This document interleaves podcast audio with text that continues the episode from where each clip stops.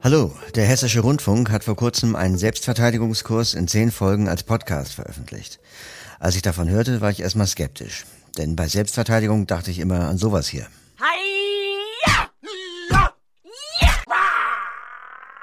Und das ist rein auditiv natürlich schwer zu vermitteln. Aber der Podcast des HR hat mir gezeigt, dass viel mehr zur Selbstverteidigung gehört als die reine körperliche Abwehr. Und deshalb möchte ich den gerne hier vorstellen. Zum einen, weil das natürlich genau unser Format ist und zum anderen, weil ich denke, dass blinde Menschen im Allgemeinen und äh, blinde Frauen im Besonderen gerade von diesem Podcast sehr profitieren können. Moderiert wird der Podcast von der Studentin Eileen Schacker und der Journalistin Alicia Lindhoff. Und mit der bin ich jetzt per Zoom verbunden. Hallo Alicia. Hallo Robby.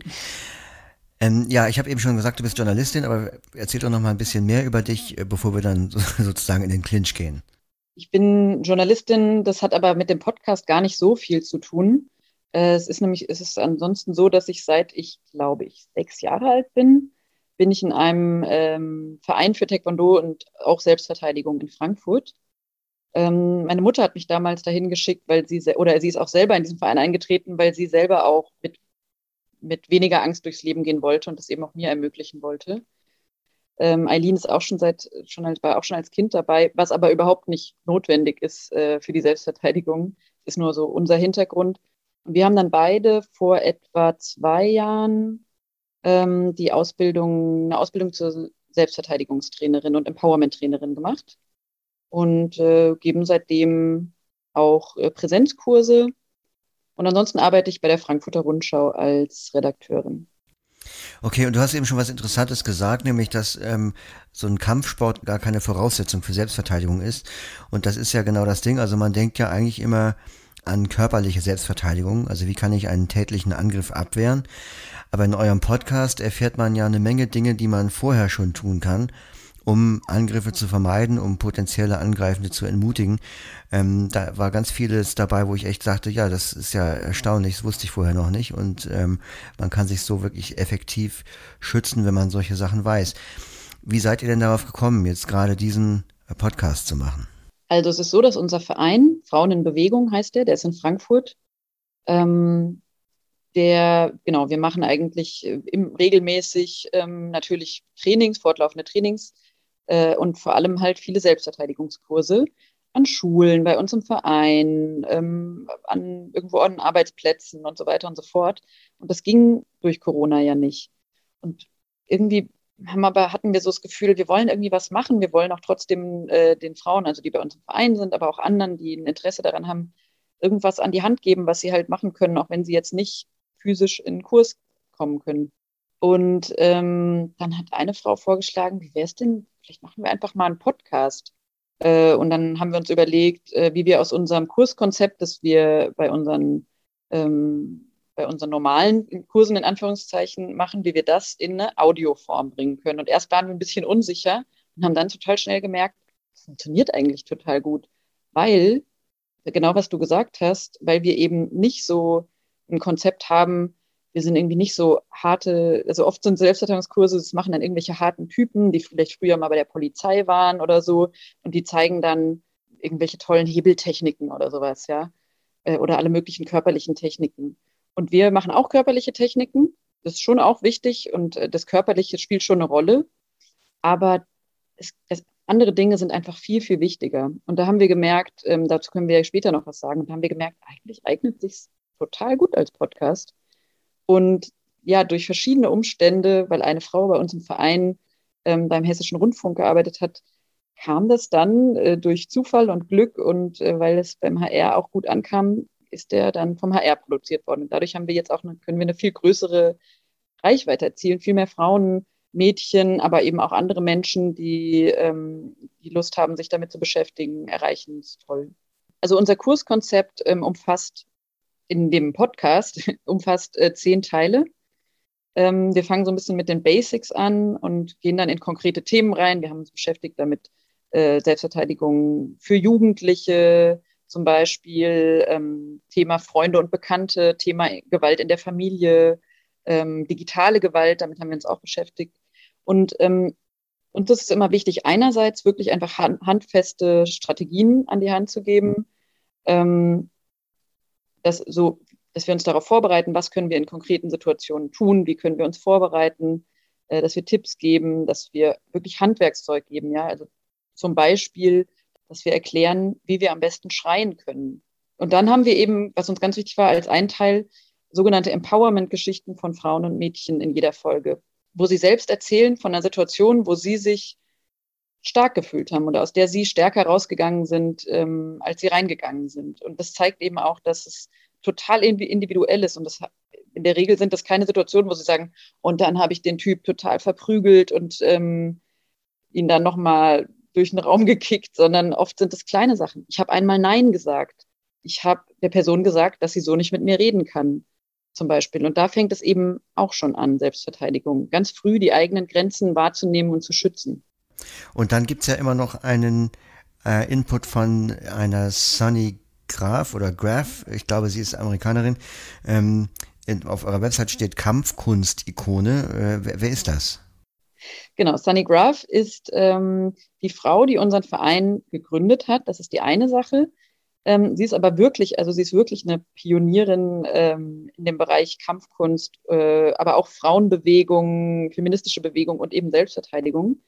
Ähm, sie ist inzwischen über 70 und ähm, macht seit sie, ich glaube, 19 ist, äh, hat sie angefangen mit, ähm, ja, mit Kampfkunst und eben feministischer Selbstverteidigung. Sie kommt aus den USA und ähm, sie hat eben als junge Frau sehr, sehr schlimme Erfahrungen gemacht. Ähm, eine Freundin von ihr ist ähm, ermordet worden und sie hat einfach so viel, so viel Gewalt an Frauen äh, miterlebt, und hat sich eben schon ganz früh dagegen aufgelehnt und hat mit anderen zusammen zum Beispiel so sogenannte Rape-Notruf-Telefone äh, gegründet, wo Frauen anrufen konnten, weil damals war auch die Polizei zum Beispiel ja noch gar nicht äh, vorbereitet äh, auf diese Themen, beziehungsweise in der Poli bei Polizisten konnten sich viele Frauen auch nicht sicher sein, ob sie da nicht vielleicht auch in Gefahr sind. Und ähm, dann haben sie gesagt, okay, wir müssen jetzt, wir müssen jetzt Selbstverteidigung lernen. Wenn uns sonst niemand hilft, dann müssen wir es tun. So. Und das ähm, hat sie in den USA schon angefangen. Sie hat eben ansonsten auch Taekwondo gemacht, war da Weltmeisterin. Und sie ist dann aus verschiedenen Gründen nach Deutschland gekommen und hat hier äh, in Frankfurt eben unseren Verein gegründet, Frauen in Bewegung. Und ähm, ist aber vernetzt mit Leuten in der ganzen Welt, ähm, die sich mit diesen Themen auch beschäftigen. Und am Ende von jeder Folge gibt sie einen, äh, wir haben es jetzt mal halbironisch Master-Tipp genannt. Ähm, und da kann man einfach nochmal so aus ihrem ganzen reichen Wissen schöpfen, das sie in den letzten Jahrzehnten und in der Zusammenarbeit mit ganz, ganz vielen Frauen auf der ganzen Welt, ähm, die sich mit Empowerment und Selbstverteidigung beschäftigen, eben gesammelt hat. Ja, da in einer Episode übt ihr ja richtig äh, Schreien, ne? Also so eine Technik, ja. also wie man schreit. Ähm, und da wird dann auch so ein Tipp geben, ja, man kann auch einfach mal, um etwas zum Schreien zu haben, ähm, ja. einfach mal irgendeinen Gegenstand nennen und sowas wie mhm. Apfel! Ja, genau. so. Apfel. Gut, ähm, dass du es verstanden hast. Viele haben es nicht verstanden, was ich gemacht Doch, ich habe es verstanden. Und ähm, das war, ist zwar, war zwar ganz lustig, aber es ist ja, es ist ja eine ernste Sache. Und ja. ähm, das, das hilft einem ja richtig. Also man denkt, ah ja, das stimmt, das kann ich tatsächlich für mich auch mal üben. Also vielleicht jetzt nicht so ausgedehnt in der Mietswohnung. Aber mhm. ähm, ja, also ne, das ist ja, das fand ich sehr interessant. Ja, es geht eben darum, äh, diese, diese Sperre in sich selbst abzubauen, eben einfach mal zu schreien, mal zu brüllen, mal richtig laut zu sein. Äh, und genau, und dann deswegen haben wir gesagt, äh, du kannst, es geht erstmal nicht darum, was du schreist oder dass du irgendeinen so komischen Kampfkunst, Kampfsportton machst. Das fühlt sich für viele auch merkwürdig an. Ähm, sondern dann schrei einfach mal irgendein total beliebiges Wort, aber schrei es. Es geht auch oft gar nicht darum, was wir sagen, was wir schreien, sondern dass wir es tun, dass wir entscheiden, ich bin jetzt, ich werde jetzt laut, ich erhebe jetzt meine Stimme. Und es ist eben so, dass, das sagen wir auch im Podcast, ich bin davon wirklich überzeugt, dass gerade viele Frauen in ihrem Leben vielleicht noch nie richtig geschrien haben oder als Kind eben vielleicht das letzte Mal. Ähm, natürlich, vielleicht schreien wir uns mal gegenseitig an oder ähm, werden mal laut, aber so richtig also richtig zu gucken, was, was ist wohl, was kann ich eigentlich aus mir rausholen?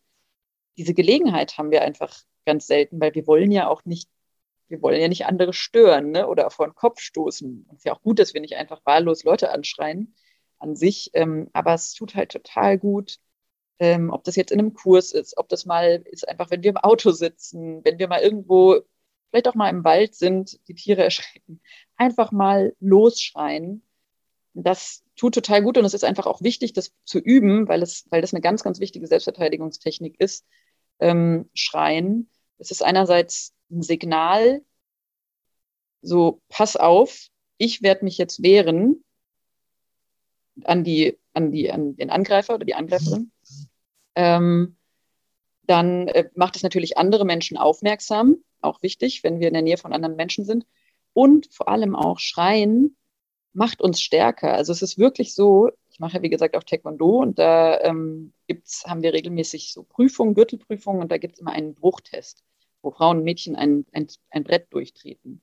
Und es ist oft so, dass die Frauen, gerade wenn sie neu sind, wenn sie noch nicht so viel, noch nicht so lange das machen, nicht schreien, weil sie es vergessen oder sich nicht so richtig trauen.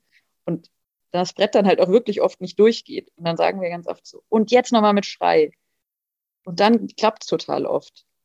Und es ist wirklich so, dass ein Schrei nochmal neue, nochmal zusätzliche Kraft und Energie im Körper freisetzt. Eine andere Sache, die ich sehr interessant fand, ähm, war äh, die fünf Phasen der Gewalt. Also mhm. wo halt ähm, erklärt wurde, dass wenn man jetzt ähm, angegriffen wird, dass das in der Regel kein spontaner Angriff ist, sondern dass der halt schon geplant ist, dass der Täter, ähm, ich, ich gehe jetzt mal einfach davon aus, dass es in der Regel auch ein Täter ist, ähm, ja, genau. das Opfer schon seit langem oder seit längerer Zeit auch äh, sich ausgesucht hat oder auch testet. Ähm, das war mir vorher auch noch nicht so bewusst. Und dass man mhm. das halt auch, wenn man davon weiß, erkennen kann. Ja, das Bild, das viele von uns im Kopf haben, dass die größte Gefahr lauert, ähm, wenn wir irgendwo allein auf der Straße unterwegs sind und jemand auf einmal aus dem Gebüsch springt, völlig spontan, ähm, dass das eine verzerrte Vorstellung ist. Ich will nicht sagen, dass sowas, dass es das nicht, dass es nicht Menschen gibt, die sowas tun, vollkommen spontan ähm, und ohne irgendein Anzeichen vorher und eine völlig unbekannte Person. Aber ähm, die Erfahrung und auch die Forschung haben gezeigt, dass erstens in mehr als 50 Prozent der Fälle die, der Angreifer eine Person ist, die wir kennen.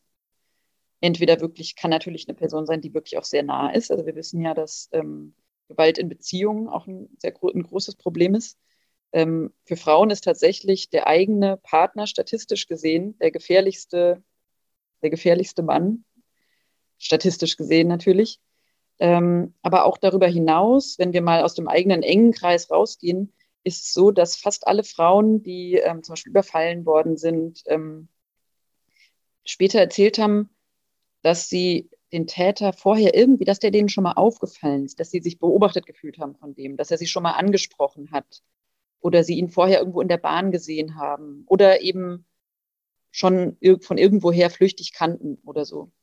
Und es hat sich ähm, rauskristallisiert eben über die letzten Jahrzehnte der Forschung, dass die meisten Täter nicht vollkommen spontan handeln, sondern schon vorher ähm, sich einen Plan machen und auch äh, eine Person auswählen und ähm, dann eben auch oft schon also so einen ersten Test machen. Also eben zum Beispiel eine Person anstarren oder, ähm, oder ansprechen und dann gucken, wie die Person reagiert. Und da ist es eben wichtig, dass wir das wissen und darauf vorbereitet sind und dann ähm, einfach die, die potenzielle Gewalt schon ganz früh abstoppen, indem wir eben aufmerksam sind. Und damit meine ich eben nicht, natürlich nicht nur zu unserem Thema auch hier im Podcast. Ähm, es geht gar nicht darum, die ganze Zeit um sich rum zu schauen. Ganz viel spürt man auch. Also ob eine Person zum Beispiel von hinten sehr nah an einen rankommt, das spüren wir ganz oft auch. Oder wir, wir können natürlich auch übers Hören dass wir einfach Aufmerksamkeit für, aufmerksam für unsere Umgebung sind. Wir sagen, wir nennen es immer so, in bestimmten Situationen, gerade wenn wir vielleicht allein unterwegs sind, uns eh ein bisschen unsicher fühlen, so den Radar anstellen und einfach ähm, frühzeitig merken, wenn uns was unangenehm ist, eine Person uns zum Beispiel zu nahe kommt, äh, und das dann schon abstoppen und nicht denken, oh, das ist jetzt vielleicht unhöflich und ja, der kann sich doch hinsetzen, wo er will oder der kann mich ja auch ansprechen, ist doch okay und so, sondern wenn wir merken, wir haben ein komisches Gefühl im Bauch, eine Person kommt uns zu nah, eine Person ähm, spricht uns an, wir haben gar keine Lust drauf ähm, oder irgendwas, sowas, können wir das sofort abstoppen. Und im Zweifel ähm, rettet uns das. Weil die Person gleich merkt, so, oh, oh, nee, hier, hier, ähm, hier geht's nicht weiter. Aber was mir an der Stelle auch noch ganz wichtig ist, ähm, ist zu sagen, dass ähm, die Frau oder die Person, die angegriffen wird und die sich vielleicht nicht frühzeitig gewehrt hat, dass, dass sie nicht das Problem ist. Ja, das Problem, die Schuld liegt natürlich immer beim Täter.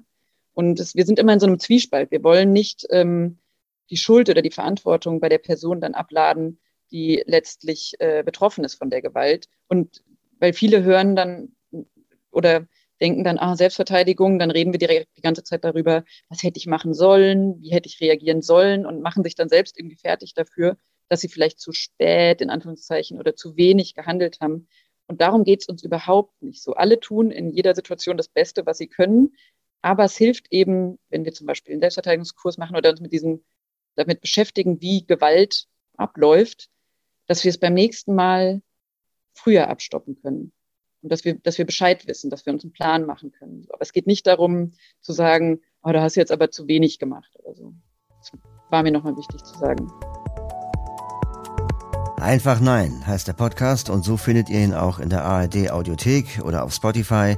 Natürlich haben wir auch in den Show Notes dahin verlinkt, ebenso wie zur Website von UFM, der Jugendmarke des Hessischen Rundfunks und da gibt's auch nochmal die Podcast-Folgen zu hören. Wer von euch was dazu schreiben möchte, vielleicht eigene Erfahrungen teilen, kann das in unserem Jugendforum offsite.de, offsight.de. Da gibt's in der Kategorie Blind oder Sehbehindert im Alltag schon einen Beitrag zum Podcast Einfach Nein. Macht euch stark.